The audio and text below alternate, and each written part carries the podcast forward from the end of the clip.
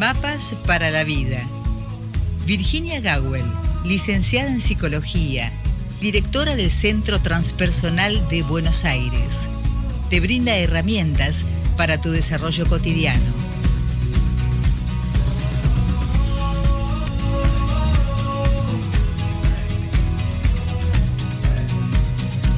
Y aquí estamos, después de sortear un pequeño, una pequeña omisión que he tenido, aquí estamos nuevamente a esta hora para, bueno, dispuesto, dispuestas, mejor dicho, a comenzar con la columna habitual, semanal, con la licenciada en psicología Virginia Gowell. Virginia, ¿estás ahí? Buen día, Rosita, estoy aquí. Buen día, Virginia, ¿cómo estás? Buen día. Buen día, aquí estamos celebrando siempre encontrarnos. Claro que sí, por supuesto. Celebramos todo, porque estamos con un fin de semana de celebraciones. Sí, sí, y es un día hoy muy amable, soleado, bonito. Sabes que también estuve mirando los las últimas columnas que subimos, los comentarios en YouTube. Siempre son mirados y cada tanto una ronda por, por, por viejos videos, porque son más de 300 y siempre es tan amoroso ver que hay gente que, aprovecha esto, alguien mientras limpia, otro mientras camina, otros mientras hace artesanías o pinta o lo que fuere. Así que ahí estamos, gracias por recibirnos en sus casas. Qué buena compañía, ¿no? Me alegra, para mí también hay, hay gente que yo sigo sus podcasts y es muy lindo porque es una manera de, mientras uno hace algo a veces corporal, conducir el automóvil, lo que fuera, eh, estar aprendiendo, estar compartiendo, abriendo en lo posible la conciencia. Así es, efectivamente, es como, como que te abren la cabeza y te entra algo nuevo, porque totalmente, totalmente, así lo vivo yo, inclusive con nuestro espacio, porque de pronto alguna pregunta lleva, o tu pregunta, tu repregunta, tu intervención, me lleva a zonas de, de mí misma que no, no había expresado, así que es una preciosura. Aquí estamos con una nueva pregunta. Así es, y bastante, mm, yo diría, interesante e importante, ¿no? Es una mujer muy joven, tiene 22 años, y ella eh, dice, en estos 10 años han pasado siete novios y muchos casuales. También hubo un tiempo en el que me prostituí por suerte eso lo dejé en el pasado y me hallo 100% segura de que eso es así. Ha habido mentiras y engaños, infidelidades que he cometido y me han hecho. Hoy en día me hallo queriendo y pudiendo construir desde cero mi vida, si puedo cambiar. Mis viejos patrones se basan en error, entre paréntesis, promiscuidad, mentira para ocultarlo, culpa y confesión, promesa de cambio, incluso a mí misma, repetición.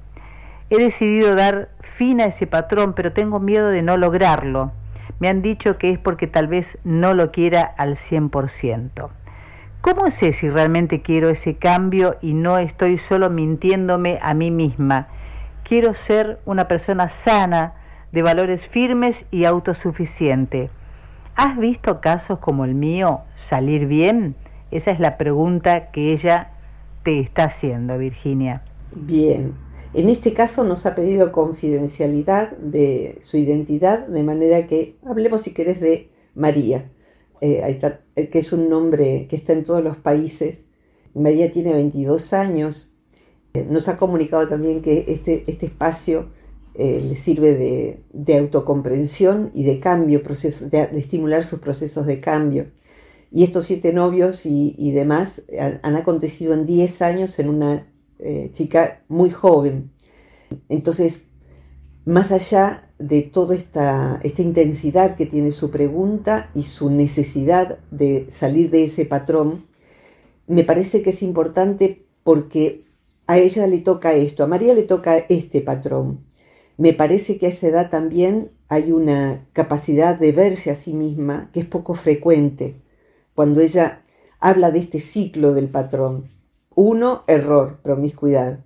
Dos, mentira para ocultarlo. Tres, culpa y confesión con promesa de cambio, incluso a sí misma. Y cuatro, repetición. Como diría Serrat, la noria de la historia sigue del fondo del pozo hacia el brocal. O sea, hay algo que baja, cae, vuelve a subir, baja, cae, vuelve a subir. Pero no María, todos nosotros. Lo que es distintivo de María, y me parece muy interesante la pregunta, eh, o el planteo más que, porque es un conjunto de preguntas, es, estoy en una situación extrema. Hace 10 años que la vivo. En una chica de 22 años, como sea que haya vivido la sexualidad 10 años atrás, a los 12, seguramente hay una situación abusiva, porque bueno, era una niña. Entonces, eh, la posibilidad de remontar eso, eh, un, patrón que se fue gestando y que no quiere más eso, ese extremo de decir no quiero más este ciclo de repetición en mi vida, es algo que no le pasa a María solamente, le pasa a muchas personas, nos pasa en distintos aspectos de nuestra vida. Lo que hace falta es identificar, como hizo María, cuál es mi ciclo. Porque para alguien puede ser, primero, en vez de promiscuidad, primero me rebajo a encajar en cualquier parte y complacer con tal de que me acepten. Segundo, termino mintiéndome a mí misma y deformándome y ahogándome por no poner límites. Por ejemplo, ¿no? Tercero, estallo eh, interiormente con una profunda somatización o un accidente o estallo afuera con la persona menos oportuna, por ejemplo mis hijos pequeños. Cuarto, decido cambiar y hacia eso voy, pero termino repitiendo. O sea, este es otro patrón. Es como una cruz en un círculo. Es muy importante identificar esos cuatro puntos. ¿Dónde empieza el ciclo? cómo se sostiene el ciclo, que es el segundo punto. El tercer punto es cómo se quiere revertir el ciclo. Y el cuarto es como eh, ya se prepara todo para repetirse. El, intento, el propósito se va. Este ciclo es el que tiene alguien con una adicción. O sea, primero consume, consume, consume. Segundo, miente para ocultar que consume. Y se enoja si alguien no cree en su palabra. Tercero, eh, derrapa, se cae, se nota, se encuentran sus pastillas, su alcohol o lo que sea. Entonces hay culpa y confesión eh, y promesa de cambio. Eh, la, promesa de cambio podría ser el número cuarto y la repetición vuelve al punto de partida. Este ciclo es muy importante observarlo porque es lo que certifica la, repetición. Con frecuencia la persona no se da cuenta de que está repitiendo.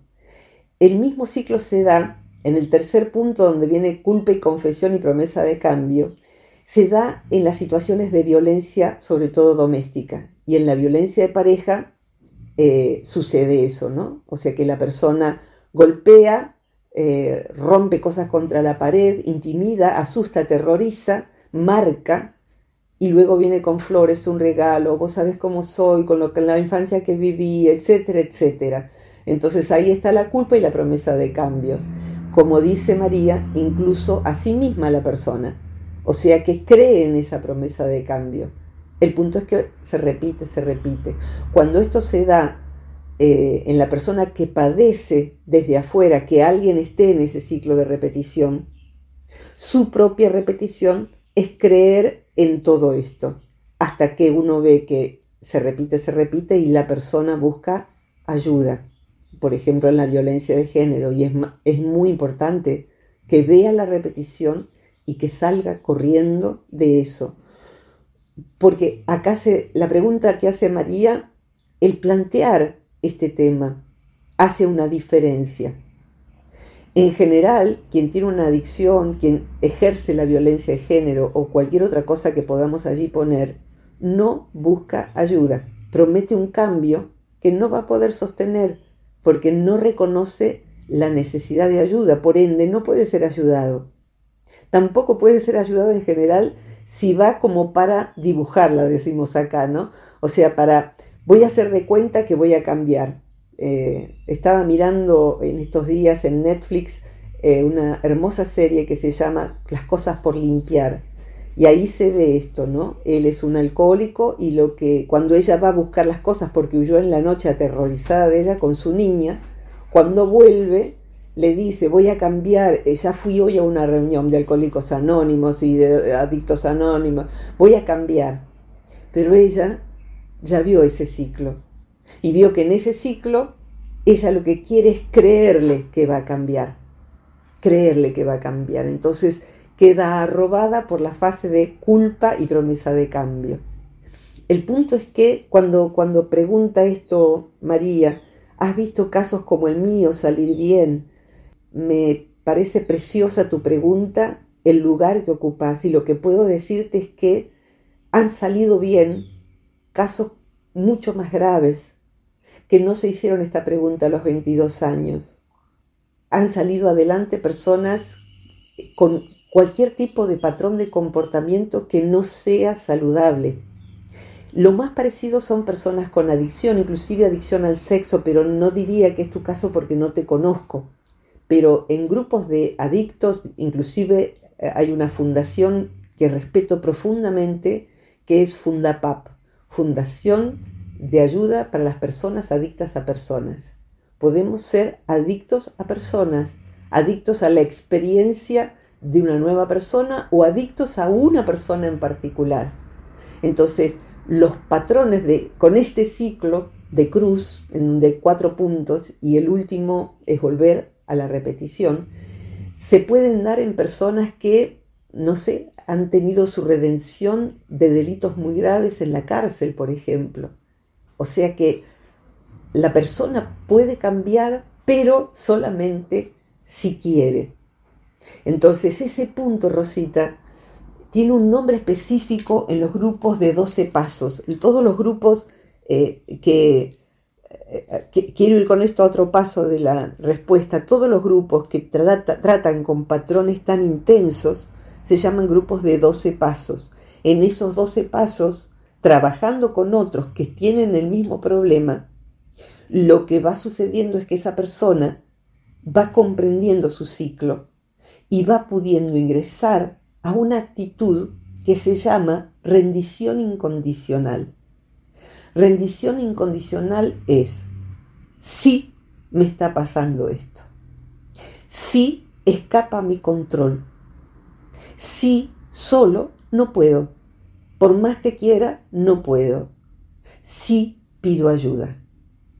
Ese reconocimiento cabal de que me está pasando esto, o sea, no me creo más a mí misma estas promesas de cambio porque veo que no lo puedo sostener, eh, cuando uno se rinde ante eso, es que está viendo las cosas tal como son. La descripción que hace María en su corta edad es descarnada.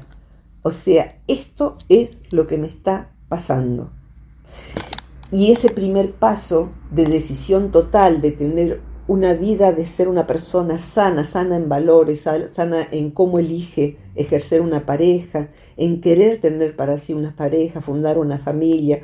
En, el, en, el mail más, en el mensaje más extenso es eso lo que María decía. Quiero una vida sana para mí, empieza por eso, por la rendición incondicional. Las adicciones son muchas, la adicción al juego, y hay grupos de ludópatas la adicción, adicciones vinculadas con la alimentación. ¿Y por qué hago hincapié en esto? dos cositas, Rosita. No sé si en este punto querés agregar algo, por favor. Lo que estaba eh, eh, tratando, digamos, de, armar con, lo que voy escuchando y lo que decía eh, María, que en este proceso de querer cambiar, ¿por qué cuesta tanto decir, no quiero más, no quiero más esto, no quiero que nadie más influya sobre mí para que vuelva a repetir el mismo patrón. Necesito decidir sobre, sobre mí y, yo misma lo que quiero de ahora en más. Claro, eh, es, muy importante la pregunta que haces. ¿Por qué? ¿Por qué no podemos simplemente decidir y salir de eso? Hay veces en que se produce una masa crítica, se dice. Es decir, que imagínate un toldo de lona y en un kiosco o en un comercio. Y en la azotea hay una obra en construcción donde hay dos niños que juegan a tirar piedritas al, al toldo. Y el toldo está cada vez más panzón. Un día hay una piedrita, solo una, que hace que el toldo se venga abajo con todas las piedritas. Eso sería la masa crítica. La piedrita número X hizo que cambiara la situación y el toldo se venga abajo. La repetición y el no poder cambiar pero querer, ese intento, intento, intento, produce en algún momento una masa crítica de intentos en donde el cambio es posible. O sea, nunca más está el que tira el cigarrillo y nunca más fuma. Lo decide así. Nunca más toma o nunca más va a repetir este patrón que María señala en su propia vida. O sea que se produjo una masa crítica de piedritas que demuelen la estructura de los cuatro pasos de repetición. Y uno entra a otro nivel de conciencia. Imaginemos como una escalera caracol. La repetición es como si esa escalera tuviera una trampita en donde pareciera ser que uno está subiendo, pero no, vuelve al mismo escalón. Hasta que uno descubre que eso es un truco del arquitecto y hay una puertita hacia donde uno va al siguiente tramo de la escalera y ahora sí subió al siguiente piso. Y ahí el cambio es posible. En el paso anterior está siempre en el mismo nivel de conciencia. El querido Einstein, que dijo tantas cosas brillantes, decía que la solución a un problema no puede darse en el mismo nivel de conciencia en que el problema fue creado. O sea que uno debe poder tener un nivel de conciencia más desarrollado y desde ahí uno no hace más lo que hacía. Y el hacer podría ser, por ejemplo, aceptar lo que antes no aceptaba. En el medio, lo que uno necesita para sostener el cambio, dice la psicología del budismo, es tener medios hábiles, o sea, tener recursos para poder decir que no, para poder no hacer lo que siempre hacía, Casi siempre esos recursos requieren, y vuelvo a la psicología budista, no importa que ni María ni nosotras seamos budistas, son medios tan hábiles lo del budismo porque es una psicología, como el taoísmo y, las tradiciones de Oriente en general tienen un aspecto psicológico muy, muy aceitado, 2500 años a 5000 años de psicología. Y un aspecto es transformarse a sí mismo, o sea, una cosa es cambiar, Cambiar es como cambiar los muebles de lugar. Y a veces está bueno. O sea que el televisor tapaba la ventana, estoy mirando mi propio cuarto, eh, la cama estaba en un lugar inadecuado, eh, y uno va cambiando, a veces hasta cambia algún mueble por otro más nuevo. Pero cambiar de lugar los muebles no es igual que mudarse. Mudarse yo aquí no vivo más, ni con esa ventana, ni con ese televisor, ni con los muebles nuevos. Yo acá, de acá me voy me voy al escalón siguiente. Entonces, en vez de cambio, se llama transformación.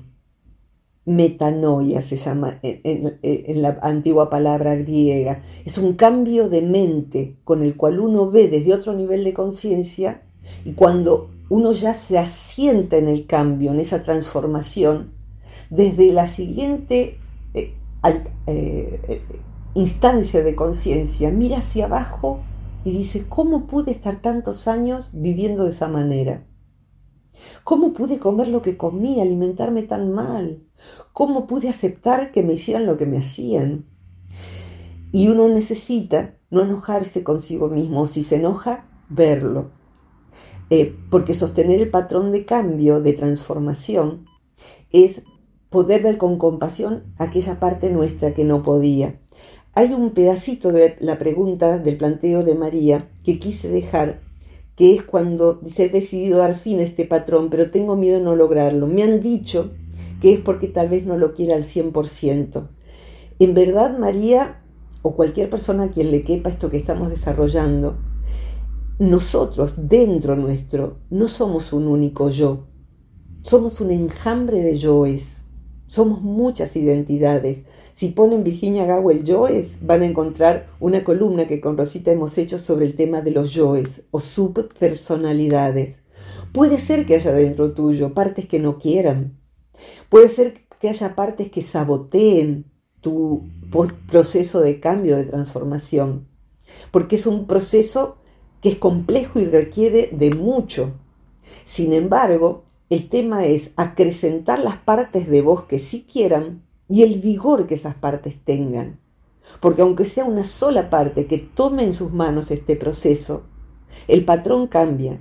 Y tu pregunta, Rosita, de por qué nos pasa esto, eh, sobre todo en la primera parte de nuestra vida, y a veces los patrones se extienden a mucho más, desarrollamos conductas que procuran una única meta, que es, sobrevivir. Somos un animalito complejo, un mamífero complejo, que le toca la vida más difícil que a cualquier otro animal de este planeta. Ser un humano es un desafío tremendo, porque están no solo las necesidades biológicas de cualquier animal, sino las complejidades psicológicas a las que nos enfrentamos nosotros al tratar de comprender nuestra vida, nuestra crianza. La pregunta sería acá, ¿dónde estaban los adultos que guiaban la vida de esta criatura a los 12 años? ¿Cómo la guiaron? ¿Cómo eran ellos? Los adultos todos, no solo los papás. Entonces, para poder sobrevivir, posiblemente María vivió lo que vivió, son estrategias que no le sirven, que no las quiere, pero todos nosotros, cuando nos sobreadaptamos, cuando no decimos basta, cuando somos intimidantes con el otro y duros, hay muchas estrategias. Cuando somos mentales, activamente, pero emocionalmente fríos y distantes, nuestro modo de ser en la primera parte de la vida fue todo para poder sobrevivir. Tengo que ser promiscua, seré promiscua. Tengo que ser, eh, eh, eh, prostituir otro aspecto de sí. Cuando yo digo que sí a todo lo que no quisiera decir que sí, también a veces prostituyo una parte de mí que no quisiera que cambiase, pero la cambio, a, cambio, repitiendo, a cambio de que me quieras. En verdad es a cambio de que me permita sobrevivir, porque un niño lo único que quiere es sobrevivir y para eso precisa que lo vistan, que le den de comer, que lo abriguen, que lo cuiden si se enferma. Y voy a hacer lo que sea, porque sé que me voy a morir si vos, adulto, adulta, no haces eso conmigo. Entonces voy a hacer lo que haga falta. Y eso es lo que entiendo ha hecho María, desarrollar esos patrones porque le permitieron sobrevivir. Pero más o menos a esa edad, a veces mucho después, la persona puede decir, voy a cambiar, voy a transformarme en el sentido del cambio de nivel de conciencia. ¿Y por qué cuesta, Rosita? Porque fueron estrategias que mal o bien permitieron que María llegara a los 22 años, que alguien llegue a los 40 o a los que sea hasta que quiere transformarse. ¿Por qué es difícil? Es difícil también porque, como otras veces hemos hablado, esos patrones de supervivencia que fueron efectivos porque uno llegó a vivir, llegó a estar viva hasta los 22, hasta los 40, los que fuera, se volvieron una ruta conocida del cerebro. En el cerebro, eso está inscrito, ese patrón, en la zona de supervivencia, que es donde están las emociones más primitivas de todos los mamíferos e inclusive reptiles que existieron antes que yo. O sea, tenemos si vamos hasta los reptiles, podemos detenernos a los dinosaurios. Esa parte del cerebro tiene millones de años. Y la parte mamífera menos, pero también son miles de años. Entonces responde primero esa parte para poder sobrevivir. Cuando decidimos el cambio es desde una parte más nueva que se llama corteza cerebral o neocórtex, que decide trabajar sobre la parte primitiva. Y eso es una proeza, poder cambiar algo que tiene tantos miles de años. Y yo digo, voy a hacer algo distinto con eso. Voy a transformarlo. Entonces cuesta porque está, hay que recablear el cerebro. Y el primer paso de recableado, Rosita, es este querer, sin el cual no hay ninguna transformación posible. Para, es una si se quiere, transmutación alquímica. Jung, Carl Jung tomaba los textos de la antigua alquimia para explicar los procesos del psiquismo humano. ¿Y por qué la palabra transmutar? Porque es cambiar un patrón eh, de primario, que sería el plomo en la alquimia, lo vamos a transmutar en oro. El plomo lo voy a convertir en oro. Y para eso tengo que coserme, cocinarme en un horno, cocinar los viejos patrones, para que sean parte simplemente de mi historia. Y voy a hacer algo bueno con mi historia. Si me abusaron, si viví la orfandad, si lo que haya vivido, se va a transformar en el cimiento de algo que yo decida construir. Y aquí me gustaría no, dejar sin decir tres cosas. En general, eh, María, para poder transformar esto, hace falta eh, casi siempre tres elementos.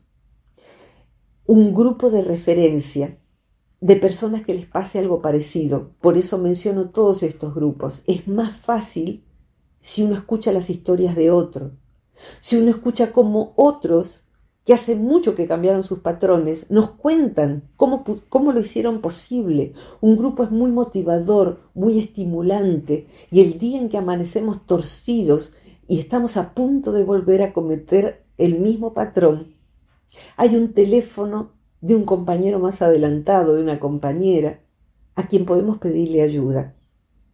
Entonces, es como eso, no beberé, pero no se puede solo en general. Hace falta también alguien que nos oriente, que en general en nuestra cultura es un terapeuta, que nos pueda tirar la soga cada vez que lo necesitemos y que pueda ayudarnos a ver lo que nosotros todavía no estamos pudiendo. Entonces un grupo, un alguien que pueda oficiar de persona sabia que nos orienta. Y por último, enseñanzas de un orden superior es decir, que lo que realmente produce el sostén de, una, de un proceso tan complejo, tan rico, tan difícil, tan desafiante, es, en, en el budismo sería el Dharma, una enseñanza de orden superior. ¿Por qué? Porque necesitamos subir a otro nivel de conciencia. Esto no significa volverse religioso, significa poder asumir que ese proceso es de orden espiritual, y de hecho todos los programas de 12 pasos se basan en confiar en una fuente superior, como cada uno de nosotros la entienda, inclusive en lo superior que hay en mí, mi propio espíritu, mi propia alma. Y aquí antes de pasarte la posta, Rosita, hay una carta que escribió Carl Jung, alguna vez la he mencionado, ante el pedido desesperado de dos hombres que se habían decidido, estamos hablando de los años 50, a superar el alcoholismo, o sea, un patrón repetitivo en el que la persona quiere dejar de hacer lo que hace, pero no logra salir de eso. Entonces, estos dos señores le piden ayuda a Jung y Jung les contesta en una carta que era algo muy difícil de hacer, que posiblemente no pudieran, pero que se iban a poder iba a ser gracias a comprender que eso que les pasaba tenía por sentido ser un llamado a una vida superior. Es un síntoma que puede ser el escalón hacia una vida superior. Superior que quiere decir un fuerte aferramiento a los mejores valores, como quiere María para sí. Y para eso hay prácticas, hay técnicas, hay maneras de trabajar sobre sí. Jung meditaba, Jung pintaba mandalas, Jung tenía un enorme conocimiento de sí. Entonces, ese proceso que es un grupo, en el budismo es sangha, alguien que pudiese oficiar de persona sabia, que nos guíe en forma personalizada en nuestro problema, y prácticas que nos ayuden a sostener el propósito.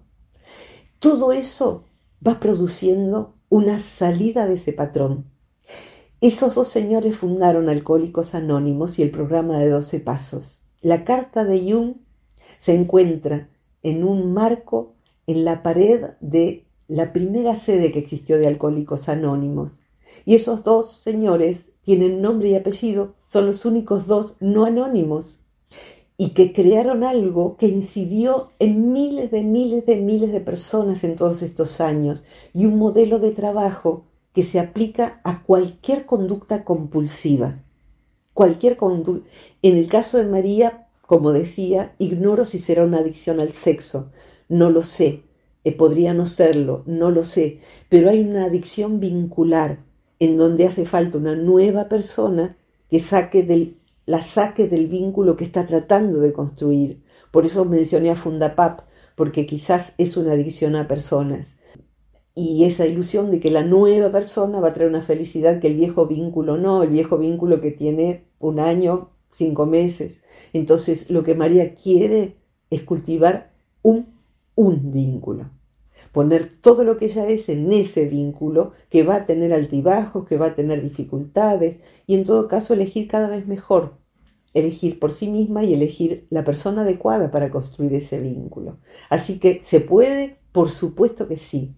Casi siempre hace falta esto, y de hecho en las cárceles suele haber grupos, inclusive religiosos, que ayudan a que la persona se comprometa con lo superior, lo supremo, con Dios, con la vida con mayúsculas, como cada uno lo entienda, entendiendo, comprendiendo que yo soy la encarnación de una porción de esa vida con mayúsculas y quiero ser un digno huésped de esa vida con mayúsculas que está en mí y quiero entonces una vida sana, próspera, recta. Rosita, ¿redondeamos?